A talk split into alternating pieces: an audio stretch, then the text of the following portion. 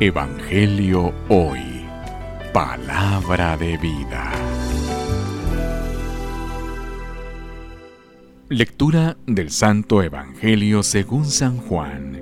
Gloria a ti, Señor. Cuando Judas salió del cenáculo, Jesús dijo, Ahora ha sido glorificado el Hijo del Hombre y Dios ha sido glorificado en él. Si Dios ha sido glorificado en él, también Dios lo glorificará en sí mismo y pronto lo glorificará.